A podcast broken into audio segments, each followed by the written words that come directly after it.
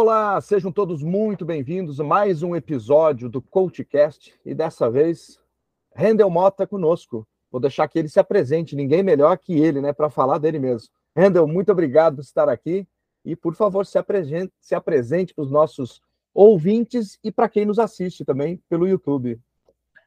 Valeu. Olha, primeiro, deixa eu agradecer, é claro, sempre muito honroso receber um convite, tá, Sérgio? Obrigado pela, pela oportunidade de estar aqui. Bom, me apresentar. Se apresentar, apresentar é sempre uma coisa meio. Vou, vou, vou pegar aqui a coisa mais profissional, claro, né? É, bom, é, meu nome é Rendel Mota, eu já tenho um tempo que eu atuo no, no LinkedIn, mas deixa eu contar um pouquinho então da, da é, de onde vim, né? Estou hoje com meus 46 anos e estou de Belo Horizonte, sou mineiro, com muito orgulho, mas vim para aqui para o Rio cedo. Meus pais vieram, meu pai foi transferido para cá é, quando eu tinha cinco anos de idade. Ele foi trabalhar no Rio, mas preferiu morar em Niterói, achou Niterói mais tranquilo, então eu cresci em Niterói e é, me encantei com a psicologia por algum motivo que eu não, não me recordo bem, mas eu, houve um, ali um, um, interesse pela psicologia e é, acabei passando para a UF, né, que fica em Niterói também, a, a Universidade, Universidade Federal Fluminense. E, e aí foi aquilo. Logo no início, estava recordando isso agora, assim, é, ano que vem vão fazer 30 anos, Sérgio. 30 anos. Caramba, Rendel. É, ano que vem, agora é 2024, fazem 30 anos que eu tive a primeira aula de psicanálise. Ah, olha aí. Já, o cabelinho já está já tá branco aqui. e, e foi, foi assim, atração à primeira vista. Eu falei, caramba, isso aqui me, me, me interessa. Que bom que eu estou aqui, que bom que eu escolhi o curso de psicologia. Eu vi, eu vi que alguns amigos, infelizmente, a gente escolhe meio no escuro, né? No, no, no na, na, minha época era vestibular, não tinha nem Enem. A gente ia fazendo o vestibular. Claro que eu vi alguns amigos que entraram para cursos que não, não. E aí eles tiveram a coragem de, de mudar de rumo e tal. Mas eu, felizmente, eu acertei de cara com a psicologia, me, me encontrei ali assim no, nas primeiras aulas. Claro que na na graduação em psicologia, você tem acesso a, a você, vê, você vê tudo, assim, você tem um, uma, uma, uma, visão geral de, de todo o campo da psicologia, né? Mas de cara fui, fui é, fisgado pela psicanálise e, e a partir disso fiz também a minha pós-graduação em, em, em, psicanálise, que também era oferecida ali na UF, e aí, isso é uma coisa também que eu deixo aí de recado para quem faz psicologia, né? Quem hoje tem interesse por psicologia, depois, eh, na, na, graduação, você vai ver o panorama geral, o mapa, mas depois se especialize, tá? É, no mínimo, uma pós-graduação aí lá do censo, para aí sim você é, é, imergir, cavar para baixo o, o, campo de atuação que você quer. A sua graduação, ela, ela é insuficiente, vamos dizer assim.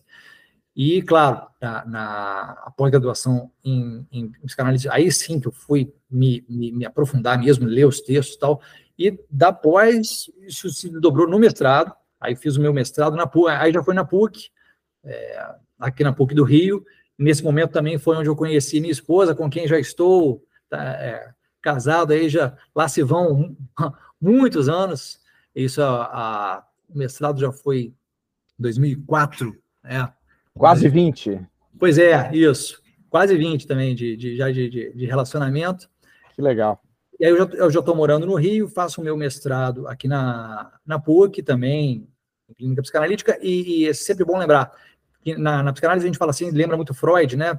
Mas Freud deixou alguns, alguns autores que, que deram continuidade, e entre eles o Lacan. Então a minha, a minha assim, o meu empenho maior foi de entrar numa teoria, num, num autor que não é fácil, que realmente existe da gente um, um é um quebra-cabeça aquilo ali.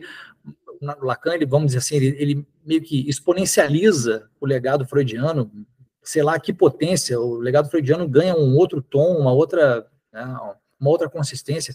É, sou muito encantado com, com o trabalho do Lacan, mesmo sendo um, um autor que, que, é considerado um autor muito difícil. É, mas, enfim, foi nessa, foi nessa seara aí que eu, que eu entrei. E aí, eu, eu, eu, eu hoje, olhando para trás, eu acho que eu tive três encontros é, muito significativos na minha vida profissional. O primeiro foi esse que eu estou contando, que é a psicanálise. Né? Mas aí, depois que acaba o mestrado, eu poderia normalmente ter, que eu acho que seria o meu destino é, mais, vamos dizer assim, previsível, seria seguir a carreira acadêmica. Entrar ali no doutorado, tentar fazer prova para concurso, né, para dar aula de faculdade e tal. Mas aconteceu, e aí são, aí são os acontecimentos do, do destino, que eu estava doido para casar logo, já estava querendo pedir a minha esposa, é, a minha namorada, né, em, em, em, casamento, e aí comecei a fazer concurso, eu saí do mestrado assim, doido para passar em algum concurso, e calhou, eu fiz concurso para muitos, prestei concurso para muitas vagas públicas e tal, e calhou de eu entrar para a Marinha. Aí, aí fui admitido em 2007, eu fui admitido para o Corpo de Saúde da Marinha como psicólogo, né, para atuar como fazer psicologia dentro da Marinha.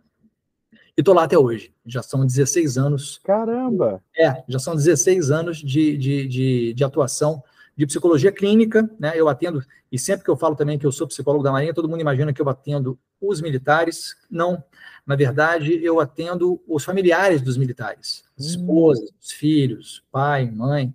Eu trabalho no ambulatório, a Marinha tem uma rede de saúde muito grande que a gente presta atendimento de saúde. Tem, temos médicos, dentistas, fono, físio, nutricionista e tal, e temos a psicologia para dar apoio ali. É como se fosse o, o, o plano de saúde né, do, uhum. do, do, militar.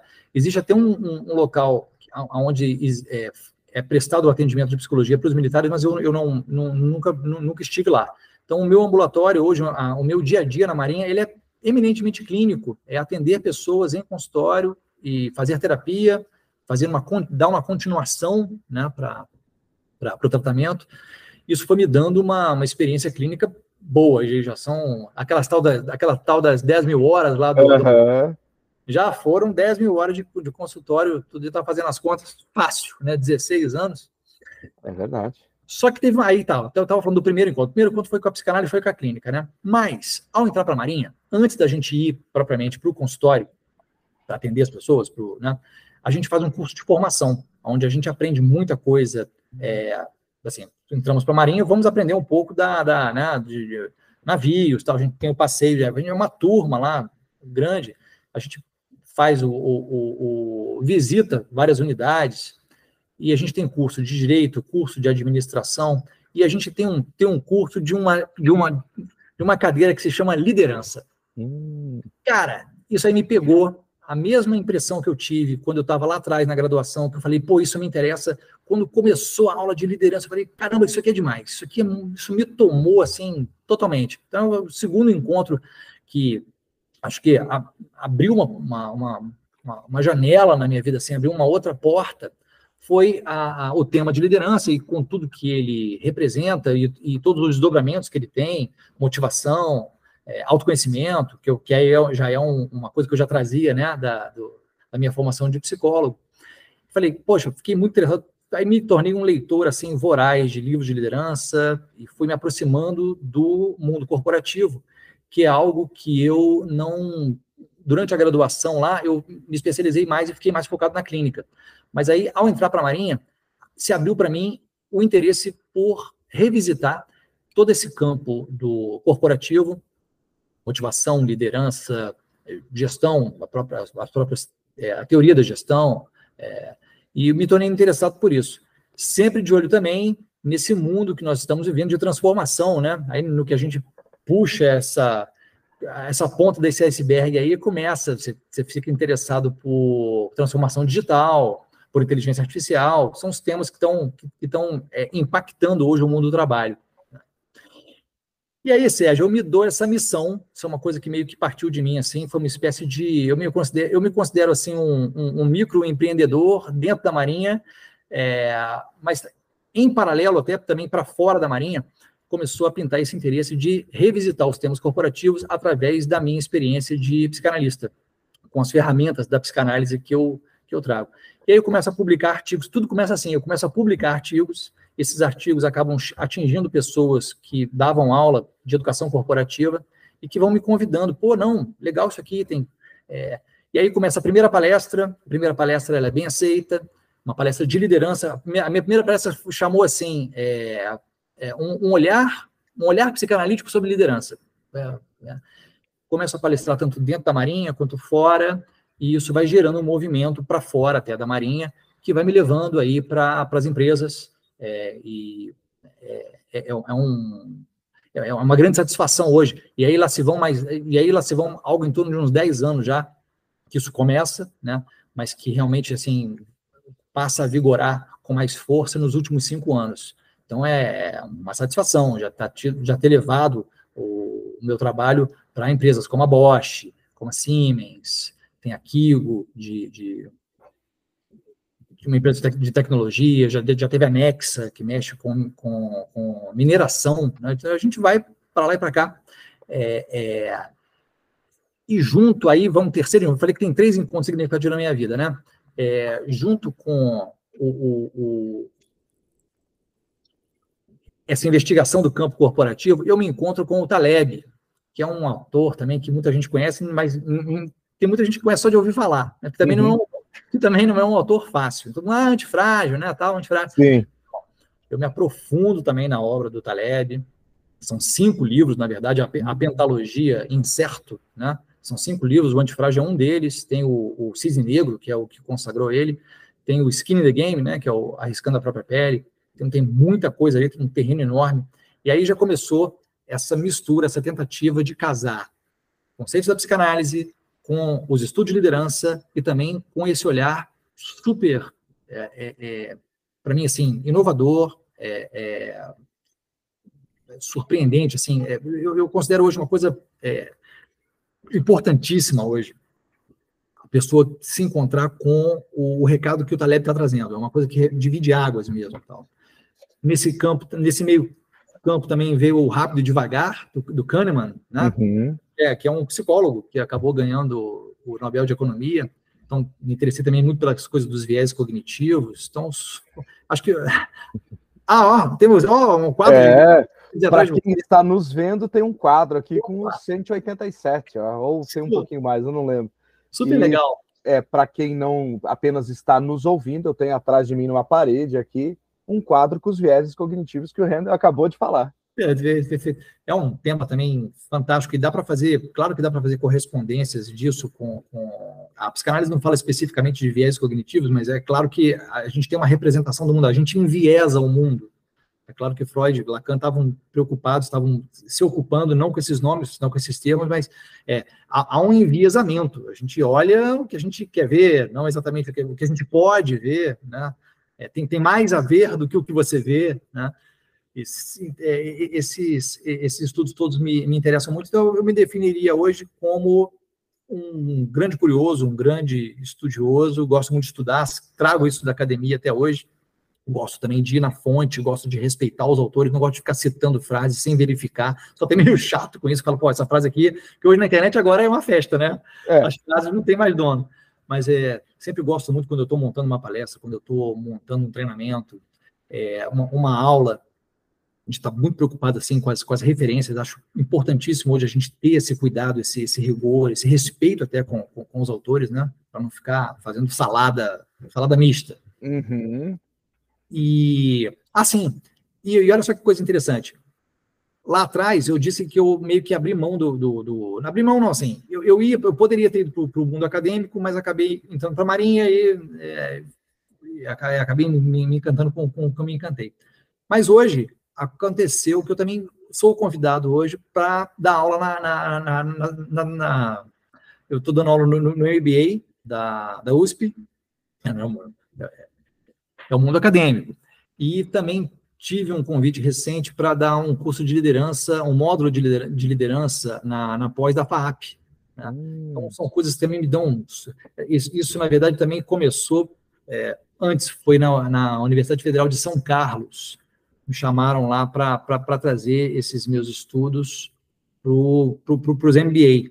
Então, é muita satisfação também poder compor um módulo dentro dos MBAs para poder falar um pouquinho desse recado. E quais são os recados, basicamente? É isso, é ler os, o, o, o, mundo corporativo com alguns conceitos da psicanálise. É mais ou menos por aí que eu me situo hoje. Publico também muito no LinkedIn, né? Quem quiser ir lá conferir as, as pílulas, assim, os, os pequenos, aqueles pequenos resumos, assim, que a gente traz, né? Acho que o post, ele tem essa, essa, essa essa coisa gostosa de você poder fazer ali curtinho, uma coisa que já dá uma, uma, uma ideia. Né?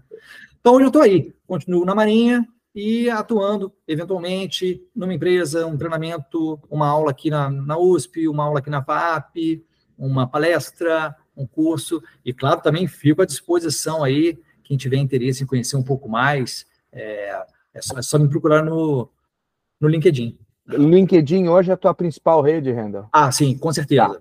Ah, eu... E justamente foi ali, por essa temática também que para mim é muito prazerosa, né? Falar de liderança, falar de negócios do mundo corporativo.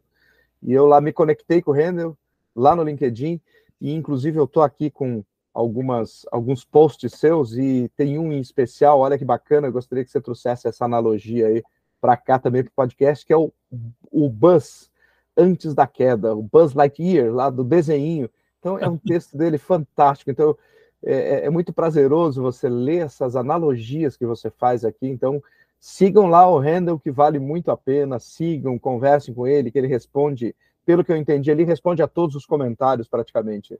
Tento, tento. é. Cara, deixa eu te contar uma coisa. A minha dissertação de mestrado lá na PUC foi sobre o Buzz. Caramba!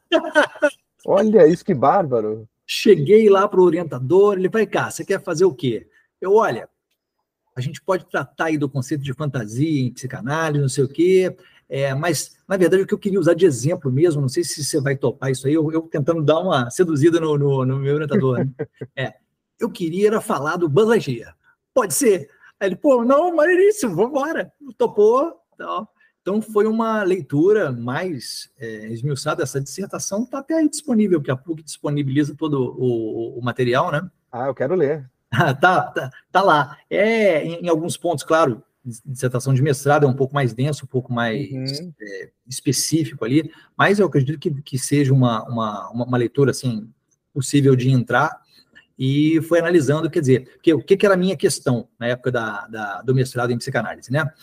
Que diferença, olha, a questão foi essa, assim, que diferença que uma análise faz na nossa percepção do mundo, né? No, na psicanálise a gente tem o conceito de imaginário, né? Imaginário não tem, não é, não, não é exatamente assim a coisa da imaginação, não. Tem mais a ver com a imagem mesmo, com a cena do mundo, a cena em que eu me desloco. Imaginário tem quase mais a ver com a Matrix, assim, com, com esse plano de... Re... Freud chamava de realidade psíquica? Então a gente tem uma certa realidade psíquica que é, que é a cena onde a gente se desloca. E aí a minha questão era: que diferença que fazer uma análise, entrar em análise, faz na sua percepção dessa realidade em que você se desloca? E o gancho, para ilustrar isso de uma maneira lúdica, foi o Buzz Lightyear. O Buzz Lightyear cai, sai da caixa ali do quarto e nasce, vamos dizer assim, achando que ele é Buzz Lightyear. que eu acho que é uma sacada fantástica assim, do, do, da, da, Pixar, né? Eu tentei encontrar, tentei, entrar em contato com a, com a, com a Pixar na época, mandei e-mail para eles assim, escuta, pelo amor de Deus, quem foi quem teve essa ideia tal? Mas eles me responderam assim, olha, a quantidade de perguntas que chegou aqui é enorme, desculpa, a gente não vai poder responder, mas pelo menos me responderam que não iam poder responder. Já foi então, uma foi uma resposta. De foi uma resposta. E bem, aí o post que você está se referindo, né? então, quer dizer, tem um, tem um, um, um bus antes da queda e tem um bus depois da queda. Então, temos uma primeira condição imaginária, vamos chamar assim, alguma coisa assim, vamos colocar a queda aí como um processo analítico, né? Uhum. E temos uma segunda condição imaginária, que é depois que você, que você, que alguma coisa cai para você, alguma ficha cai, que a, a realidade fica um pouco diferente daquela que você tinha. É, usei também na época também uma música, eu, acho que eu, eu, eu, comento isso, tem, tem um artigo lá no LinkedIn também onde eu falo do Buzz e também falo desse, dessa música do Chico Buarque. Você deve conhecer a música Meu Guri. Uhum. A música Meu Guri é aquela mãe que não consegue ver que os presentes do filho são, são, são presentes de bandido, né? De alguém que uhum. roubo. Tá? A, a, o orgulho da mãe não permite, um pouco como o orgulho do, do Buzz não permite ver que ele é algo é, é, diferente do que ele acha que é, né? O meu guri também, isso traz, traz isso de uma maneira mais, mais até doída, mais é, tem a coisa, a coisa ali da, do orgulho da mãe, né? Não conseguir ver que o filho tem é, tá, né, ligação com a, com a bandidagem. Mas o, o, o, o ponto é mais ou menos esse: é aquilo que a gente não é capaz de ver e que se conecta totalmente com os vieses, né? O, o que, que, é o viés? Os viéses são isso, são, uma, são é uma maneira de você olhar em túnel. O Kahneman fala de, do, do olhar em túnel você escolhe uma determinada perspectiva e você deixa de contemplar algo que está. Então, é como se a queda do Buzz Lightyear ela fosse justamente uma sacudida ali num certo viés de ser Buzz que estava ocultando toda uma outra dimensão é, dele. Né? E, e, e, o mais interessante, Sérgio, para mim, é o quanto que a gente resiste. Né? Porque, veja, tem a cena do Buzz que ele olha na televisão, o, assim, o Woody já tinha gritado no ouvido dele várias vezes, você é um brinquedo, não adianta gritar. Então, uma coisa que eu acho interessantíssima, assim, não adianta ficar sacudindo os outros, gritando, eles não, eles, eles não vão ouvir por aí. Tem, tem, tem, tem até uma, uma, uma, sacada assim da gente é, aprender a se comunicar, né? Que a melhor maneira de fazer alguém ver alguma coisa não será pelo grito, não será pela. Não vai rolar, não. É, tem, tem, tem um outro caminho aí. É, não, não, não, vou poder me esticar muito aqui nisso, mas há uma outra, há, há um outro caminho. É, sobretudo esperar a pessoa também vir te perguntar alguma coisa. Acho que aí eu tenho uma grande sacada assim que se a pessoa está tá vindo te perguntar alguma coisa, ela já está balançando naquilo que ela, né? Agora, chegar para alguém que está, a pessoa não te perguntou nada, você vai ficar insistindo com ela, ó, oh, você está vendo enviesado. E a pessoa vai te responder, a pessoa vai te devolver. E quem disse que você não está vendo enviesado? Ótimo, verdade. Todo, ninguém escapa. Uma coisa também importante a gente ter logo humildade. Ninguém, a gente fala de viés, a gente fala de, de buzz depois da queda, mas a gente nunca está livre, né, de estar enviesando. A nossa perspectiva ela é enviesada por natureza que dá é para a gente ficar mais, mais esperto, assim, mais safo em relação a isso. Mas de vez em quando a gente cai outra vez em algum viés e é assim mesmo. Acho que o importante é o movimento, você não, não ficar fixado num, num ponto. Mas se você puder ir trocando, podendo abraçar um certo movimento de perspectiva, isso já é muito rico. Né? Bom, aí eu estava falando, a gente é teimoso. Estava tava lembrando da cena que o Buzz, o, o Woody já tinha gritado, sem é um brinquedo, nada. E aí ele vê na televisão o comercial dele e no comercial está escrito: esse brinquedo não voa. Ele se orgulhava, né? Eu, eu sei voar, tal. Aí o, o fala: não, isso não é voar, tal. E mesmo depois, aí tem, eu acho uma, uma cena muito legal do Toy Story. Mesmo depois desse comercial que ele assiste, qual é a, qual é a reação dele? Ir para a escada e se jogar. para provar, para você ver como é que o negócio é, é forte. Não, eu vou provar, eu, eu vou sim, é isso que tá. E aí tem a queda, aí é a tal da queda, né? Aí existe uma queda, ele até perde o braço, fica mal lá, tem uma hora que ele está super para baixo, é, mas depois ele se recupera disso e pode ampliar, de alguma maneira, a, a, a perspectiva dele é, de poder se encontrar com essa nova, com esse novo campo, porque cair não é fácil. Eu acho que a gente também, quando fala de, de, de mundo corporativo, quer dizer, é, acho que uma coisa também que eu, que eu gosto muito de trazer é, e nem todo mundo nem todo mundo dá tanta bola para isso, mas é, eu gosto de trazer provocações que às vezes elas são meio doidinhas, elas têm mais um efeito de queda até do que um efeito de você pode tudo, vamos lá, a, a, a, positividade assim, né? É, you can fly, eu não gosto muito disso não. É, eu gosto mais de, claro, claro que a gente tem o que fazer, não é um, não, não é desconstruir as coisas para não colocar nada no lugar, mas a gente tem também que desconstruir um pouco certas romantizações que pairam no mundo corporativo. É, e a minha entrada, inclusive, é um pouco até para dizer: olha, isso aqui é mais complexo, não é tão simples quanto você parece. É, certas perspectivas, até no, no, campo da liderança mesmo, tem muita romantização, tem muita idealização, parece que você precisa ser, deixar de ser quem você é para ser líder. Você não pode colocar liderança num, num, num, num, como um ideal de líder, senão daqui a pouco você começa a ficar se sentindo até culpado de não ser aquilo tudo. Tá? Bom, tá aí tem muita. Você, você, você me, me, me, pegou aí num, num, ponto que eu poderia falar que. É, nossa, poderia falar muito disso.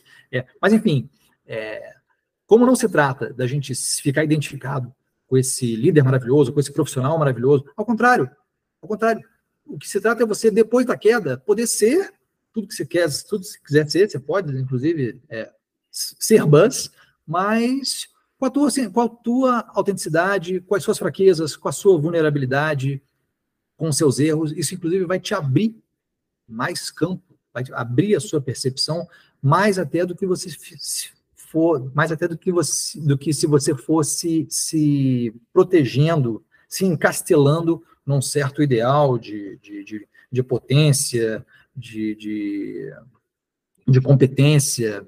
Essas coisas não costumam é, dar muito certo. quando a gente cai, a gente vai cair, a gente vai ter decepções, aí a gente vai ficar muito, muito decepcionado, né? Então, acho que um bom caminho já para você driblar um pouco as decepções é você abraçar um pouco mais a complexidade, trazer um pouco mais de, de realidade de pé no chão, se livrar um pouco hoje de um, de um de uma, é o que se chama de positividade tóxica, né? Uma positividade que, que, que já não faz bem ok, podemos ser positivos, podemos apostar nos nossos sonhos, podemos, claro, podemos desejar e, e construir, empreender, mas com aquele, mais assim, é, sendo o Buzz depois da queda, né? não precisa virar nenhum super-herói. E só para fechar, tem aquela coisa do Buzz achar, achar que voa, e logo no início do, filme, isso está lá, é, o, o, roteiro é muito bem feito. Logo no início do filme, o Woody fala para ele: Isso não é voar, isso aí, que ele, ele faz umas piruetas lá no quarto, isso não é voar, isso aí é cair com estilo.